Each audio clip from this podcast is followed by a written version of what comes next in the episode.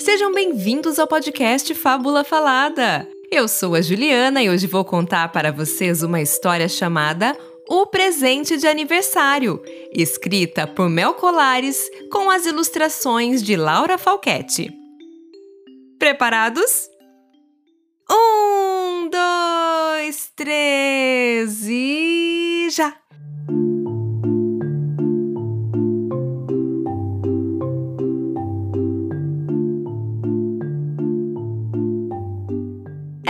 Uma vez, numa terra muito, muito distante, uma dragonete criança chamada Dragonzela.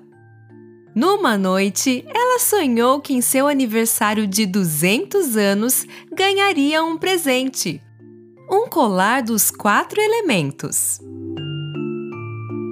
Ao acordar, ela ficou por horas imaginando como seria um colar como aquele do sonho e o quanto ela ficaria linda na sua festa de aniversário. A primeira coisa que ela fez foi escrever uma lista do que precisava com seus fiéis amiguinhos, Meme e Plof. Uma pérola branca, uma joia rara vermelha, uma joia mágica verde, fio de ouro para segurar as pedras. Depois colocou um prazo, porque meta sem prazo é apenas um sonho. Ela teria 40 dias para conseguir fazer o seu colar. Assim que ela fez isso, decidiu que era hora de agir. Voou até o lago da Serpente da Água e lhe pediu a pérola branca que havia ali. Cada pérola levava 100 anos para nascer e ficava sob a vigia da serpente Lurenar. A serpente da água lhe perguntou: O que você me dará em troca, dragonzela? A dragonete não soube muito bem o que responder, por isso lhe perguntou: O que você deseja, nobre senhora? A serpente não titubeou e lhe contou quase num sussurro: Sou senhora d'água e comando tudo por aqui mas nada me alegraria mais do que ter a lua aqui para mim. Dragonzela demorou um pouco para entender, mas quando viu a dificuldade da tarefa, quase desistiu. Decidiu então conversar com a lua. Lua tão bela, gostaria de saber se poderia vir comigo para que eu lhe dê de presente para a serpente da água. Corajosa dragonete, não tem cabimento que me pede. Se eu sair daqui, perderei o meu brilho e minha função de iluminar a noite. Sinto muito, mas não posso ajudá-la. Ao voltar cabisbaixa para o lago, ela percebeu que a lua estava dentro da água. Então voou mais rápido e encontrou com a serpente Lurenar. Senhora Serpente, não preciso lhe dar o que já tem. A lua sempre foi sua, mas de tanto olhar para cima, esqueceu de olhar para si. Ela está no seu lago como sempre esteve. A serpente, de tão feliz que ficou ao perceber que tinha a lua refletida em suas águas, concedeu à dragonete a pérola preciosa. Assim que saiu com o primeiro item do seu colar, foi voando em direção ao centro da Terra. Lá, os dragões de fogo guardavam a joia rara que precisava. O rubi vermelho era feito a partir do calor do sopro dos dragões, somente num eclipse solar. Ela chegou lá e pediu: Ó oh, majestoso Dromor, rei dos dragões de fogo, gostaria que me concedesse uma joia de rubi. Ele a olhou e perguntou: Mas o que você me daria em troca? Ela perguntou o que ele queria. Ele respondeu: Aqui é muito quente, pois gostamos do calor. Já temos muitas riquezas, mas nos faltam plantas para embelezar o salão real. Elas não sobrevivem muito tempo por aqui. Não faço ideia do porquê. Dragonzela saiu de lá desanimada e acabou voando sem nem perceber para a Floresta Mágica, que era governada pela Dragnar, a senhora das magias florestais que entendia tudo sobre plantas. Minha senhora, obrigada por me receber. Gostaria de sua ajuda em duas situações. Eu quero construir um colar dos elementos para o meu aniversário e para isso preciso de uma joia rubi. Só que o rei dos dragões deseja uma planta em seus salões. A senhora que tudo entende de plantas poderia me dizer onde acha uma planta que sobrevive a um lugar tão quente? Isso que me pede é fácil de resolver. Basta você mesmo querer. A única coisa de que precisará é paciência para ver nascer a bela planta, que você cultivará todo amanhecer.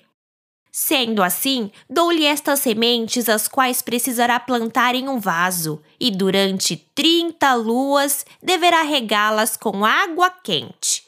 Depois, baforar nelas seu ar quente, para que possam se acostumar com o calor desde antes de brotar. Mas elas não morrerão? Não, essas sementes são especiais. Dei a elas um toque mágico mas o importante você fará. Todos os dias deve aquecê-las sem falhar. Dragonzela não ficou muito feliz com o que ouviu. Contudo, queria muito seu colar. Teria muito trabalho para aquecer as sementes diariamente e ainda mais por 30 luas. Já ia saindo quando Dragnar lhe perguntou: Qual era seu segundo desejo, minha querida? Já ia me esquecendo. Gostaria de lhe pedir a joia mágica verde para ornar o meu colar. Imaginei que era isso, mas queria realmente ouvir de você. As sementes de que precisava dei-lhe de presente, pois gosto de ver minhas plantas em todos os lugares. Mas para conseguir a joia verde da magia, algo em troca terá que me dar. E o que você gostaria, nobre Dragnar? A joia que você quer nasce no interior da árvore do coração da floresta. Você precisará entrar lá e me trazer uma também. Mas a senhora já não é dona de tudo que há nessa floresta? Sou sim, mas para tê-la tenho que ir pegar lá e não quero ter esse trabalho, já que você pode fazê-lo por mim. Só aviso uma coisa: você tem pouco tempo, pois precisa voltar antes do sol nascer, senão suas sementes vão morrer. Ah, e mais um aviso: pode doer, porque para conseguir a joia que você quer, é preciso, antes de tudo, se conhecer.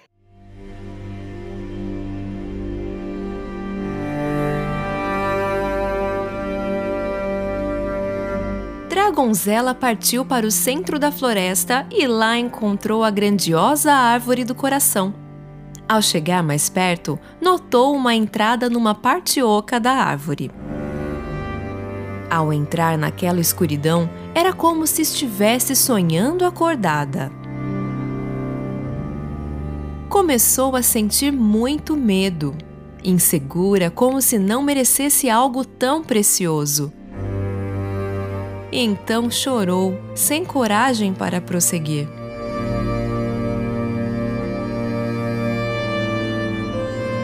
Foi quando ela lembrou-se das palavras de Dragnar. Para conseguir a joia, precisaria antes se conhecer. É preciso, antes de tudo, se conhecer. E no meio da escuridão e do sofrimento, a dragonete viu uma luz verde era a joia mágica que tanto queria. Neste momento, ela se lembrou do porquê de estar ali. Pensou em seu objetivo, ter um colar para se presentear no seu aniversário. Dragonzela também começou a refletir sobre o tanto que aprendera para chegar até ali. Quantas pessoas tinham passado pelo seu caminho? Tudo isso fez ela perceber que, por mais que achasse que não merecia aquela pedra, faria de tudo para consegui-la, para honrar todos que tinham acreditado nela, todos que agora precisavam dela e a ela mesma. Afinal, o rei dos dragões precisava de uma planta para o seu salão, e a senhora Dragnar precisava de sua pedra. Sendo assim, ela engoliu o choro e conseguiu tocar na pedra verde. Assim que a tocou, viu-se do lado de fora da árvore. Mas tinha um pequeno problema. Ela só tinha uma pedra e precisava dar outra para a senhora Dragnar. Sem muito tempo para pensar no que fazer, voou para casa para plantar as sementes, pois o sol já estava nascendo. Ao terminar seu serviço com as sementes, sem saber muito bem o que fazer, decidiu ir atrás do fio de ouro, que era feito nos teares do dragão do ar. Dragolar, senhor do ar, gostaria que me desse um fio de ouro para fazer um colar dos elementos para mim. Pequena dragonete, dar eu não darei, mas para conseguir um pequeno pedaço do meu fio de ouro que é capaz de perfurar qualquer pedra e é tão forte e tão fino ao mesmo tempo, preciso que me faça um favor. Quero que me ajude na arrumação do castelo, pois darei uma festa e preciso que tudo esteja organizado. Assim, ela trabalhou o dia todo ajudando o dragão do ar a organizar o seu castelo. Ao voltar para casa já quase amanhecendo, para cuidar das suas sementes, ela percebeu como poderia resolver o problema da pedra mágica que devia a senhora Dragnar. Voltando até a floresta, ela disse para a senhora que só tinha conseguido uma pedra, mas que tinha solução. Se ela aceitasse, dividiria a pedra ao meio com seu fio de ouro que era capaz de cortar tudo. A senhora Dragnar aceitou e metade da pedra recebeu. Todos os dias, Dragonzela baforava sementes, até que elas brotaram e surgiram várias mudas de uma bela planta de fogo esverdeada em seu vaso. Ao levar a planta para o Rei dos Dragões, finalmente conseguiu a última parte que precisava para o seu colar, a pedra de rubi. No dia do seu aniversário, Dragonzela estava deslumbrante com seu colar dos elementos. Porém, o que ela mais gostava dele é o que tinha aprendido para consegui-lo. Fim. Chegamos ao fim de mais uma história. Falta apenas contar a palavra fabulosa que é cabisbaixa e significa de cabeça baixa com os ombros e pescoço curvados para frente. Aquele que está sem ânimo, abatido. Agora é sua vez de me contar. Gostou dessa história? Aguardo seu recado no Instagram Fábula Falada. Te vejo por lá. Tchau!